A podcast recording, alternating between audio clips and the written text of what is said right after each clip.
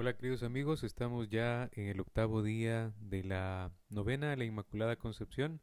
Mañana es el día de la gran celebración y ahora estamos ya a las vísperas y como lo hemos estado haciendo en estos últimos días, vamos a tratar de meditar también un tema propicio. Ahora vamos a desarrollar el tema María, Maestra de la vida ordinaria. Y pues eh, hay que tener en cuenta que queremos ganar esa intención especial que estamos pidiendo. Hay que tener en cuenta también aquellas personas que amamos, que queremos mucho, para estarlas encomendando bajo el patrocinio de María Santísima y sobre todo para pedir esas grandes gracias, ¿verdad? La de no cometer pecado mortal, la gracia de una virtud cristiana y la gracia de una buena muerte. Bueno, sin más preámbulos, nos metemos e interiorizamos los textos de San José María. María, maestra de vida ordinaria. Y hay que tener en cuenta que María es una mujer privilegiada en la historia de la salvación, porque en ella el verbo se hizo carne y habitó entre nosotros. Puede que esta frase la hayamos escuchado muchísimas veces, pero ponete a pensar. El verbo se hizo carne en María. Cristo se hizo presente entre nosotros a través de María. María es un testigo delicado que pasa oculta que no le gustó recibir alabanzas porque nunca ambicionó su propia gloria. María, en este sentido, pues es un instrumento de Dios, instrumento salvífico, pero es un instrumento humilde que en ningún momento hace alarde de su propia misión.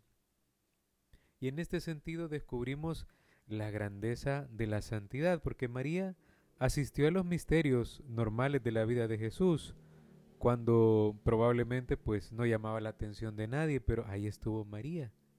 Ahora, cuando los grandes milagros eh, se acercan o los realiza Jesús, ella desaparece o está en un segundo plano. Cuando Jesús debe ser reconocido como rey y es aplaudido, eh, María desaparece. Pero cuando Jesús es crucificado, María está al pie de la cruz. No sé si vamos entendiendo ese obrar divino, esa, esa sensación de ser, de convertir eh, la vida ordinaria pues en, un, en una vida humilde y sencilla. El modo de comportarse de María tiene un sabor a la grandeza, pero no a la grandeza humana, sino a la que es propia de la santidad. O sea que para ser divinos hay que ser muy humanos, vivir de cara a Dios nuestra condición de personas corrientes, santificando nuestra pequeñez. Así vivió María. La misma que ha sido coronada reina de la creación, llevó una existencia normal. Ponete a pensar en eso. Aquella que ha ascendido, aquella que es coronada, aquella que la llevan los ángeles, llevó una vida normal. Una persona como nosotros, con un corazón como el tuyo y como el mío, capaz de gozos, capaz de alegrías, capaz de sufrimientos, pero también de lágrimas. Y ella a sí misma se considera como llena de bajeza.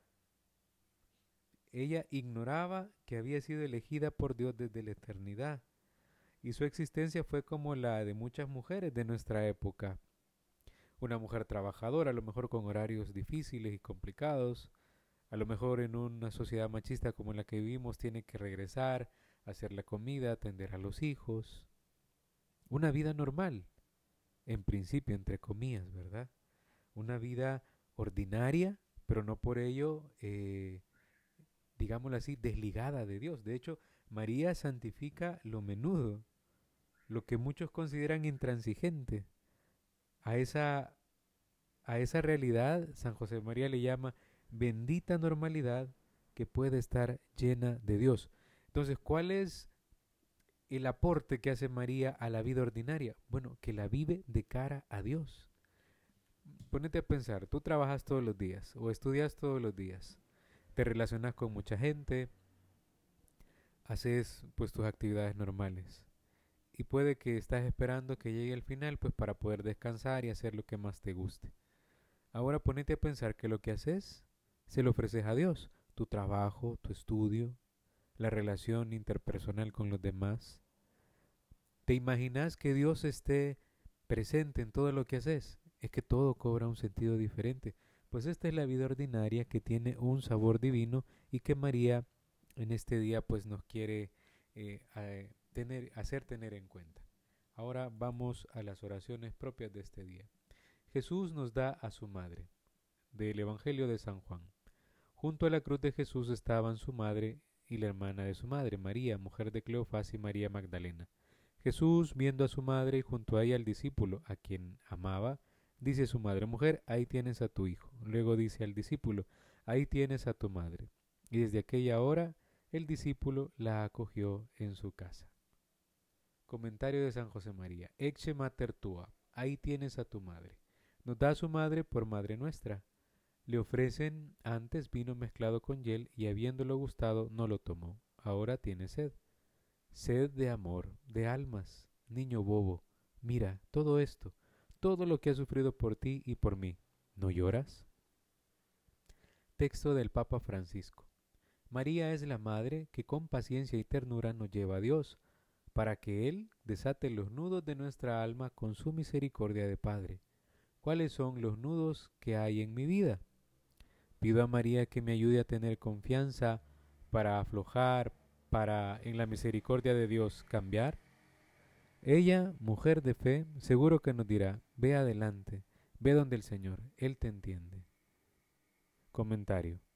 Las madres lo saben todo de nosotros, incluso antes de que se los contemos. Reza cada noche antes de acostarte tres Ave Marías pidiendo a la Virgen que te proteja y mantenga tu corazón, tu cuerpo y tu alma limpias de impureza y de pecado, para que sepas amar de verdad. Ahora te invito a que hagas la petición de esa gracia especial que estás haciendo durante esta novena y luego hacemos las oraciones habituales.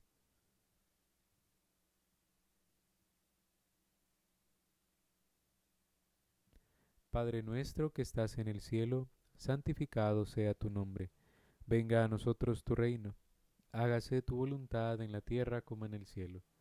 Danos hoy nuestro pan de cada día. Perdona nuestras ofensas, como también nosotros perdonamos a los que nos ofenden. No nos dejes caer en la tentación, y líbranos del mal. Amén. Dios te salve María, llena eres de gracia, el Señor es contigo. Bendita tú eres entre todas las mujeres, y bendito es el fruto de tu vientre Jesús. Santa María, Madre de Dios, ruega por nosotros pecadores, ahora y en la hora de nuestra muerte. Amén. Oración. Nos acogemos a la protección de Santa María, porque bien seguros podemos estar de que cada uno de nosotros, en su propio estado, sacerdote o laico, soltero, casado o viudo, si es fiel en el cumplimiento diario de sus obligaciones, alcanzará la victoria en esta tierra, la victoria de ser leales al Señor. Llegaremos después al cielo y gozaremos para siempre de la amistad y del amor de Dios con Santa María. Eso es todo, amigos.